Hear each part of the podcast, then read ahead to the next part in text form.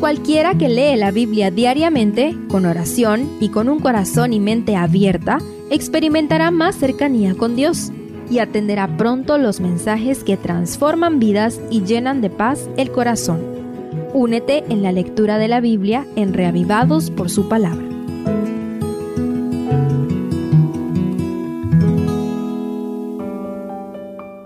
Esdras 2 este capítulo materializa el cumplimiento de las promesas de Dios a través de una lista de nombres y muchos datos estadísticos del primer grupo de repatriados.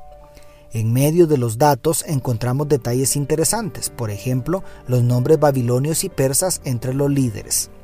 Acompáñame a descubrir otros detalles que hablan del gran amor de Dios y pueden enriquecernos espiritualmente. Primero, los líderes. En medio de la larga lista de nombres se destacan los dos primeros, Zorobabel y Yeshua. Ambos nombres son arameos, idioma oficial de Babilonia. Incluso Zorobabel incluye el nombre Babel, que se traduce Babilonia. Sin embargo, Zorobabel era descendiente del último rey de Judá, es decir, del linaje de David, y Yeshua era descendiente directo del último sumo sacerdote de Judá, es decir, del linaje de Aarón. Esto es grandioso. En su misericordia Dios influyó en Ciro, quizá por el profeta Daniel, para que los líderes elegidos por Dios tomaran su posición como si el exilio hubiese sido una pequeña pausa en el tiempo. La gracia de Dios es incomparable. Obviamente, no solo fue cuestión de linaje, también fueron establecidos por Dios por su valeroso carácter. Segundo, los números. Muchos quizá nos sentimos desanimados al encontrar en la Biblia estas largas listas de nombres y números, pero los números también hablan del amor de Dios. Aunque evidentemente el primer grupo de repatriados eran principalmente familias de linaje sacerdotal y de la nobleza de Judá, y no volvió la mayoría, es asombrosa la cantidad de gente. El verso 64 dice, Toda la congregación unida como un solo hombre era de 42.360. El versículo no enfatiza la cantidad, sino la unidad del pueblo, pero eran bastantes. Además, el siguiente versículo añade 7.337 siervos y siervas, como dice el verso 65. ¿Cómo es posible que los prisioneros de guerra llegaran a prosperar tanto que tenían esclavos? Prácticamente por cada seis judíos había un siervo, una evidencia impresionante del cuidado que Dios tuvo con su pueblo durante aquellos 50 años. Y pensar que también cuida así de nosotros. Tercero, el linaje y la inclusión.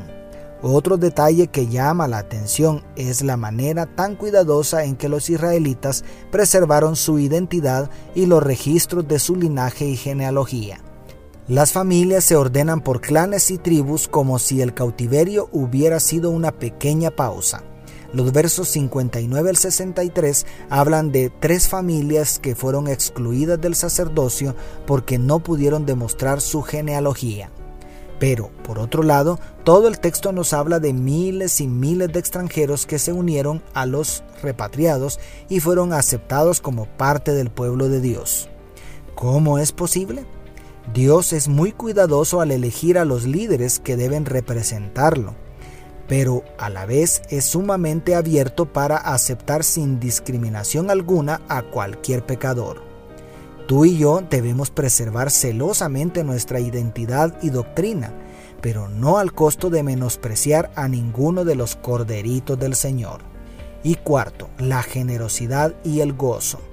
Por último, a partir del verso 68, el capítulo cierra con una maravillosa descripción de los repatriados instalándose cada uno en su ciudad. Pero antes de ir a construir casas y sembrar las tierras, los jefes de familia se reunieron sobre los escombros del santuario en Jerusalén para adorar y ofrecer generosas ofrendas para la restauración de la casa de Dios. ¿Puedes imaginar las lágrimas de gozo de quienes volvían a casa? Antes de entrar por las puertas de la Nueva Jerusalén, somos llamados a ser generosos con su reino en esta tierra. ¿Cuánto estamos dispuestos a dar?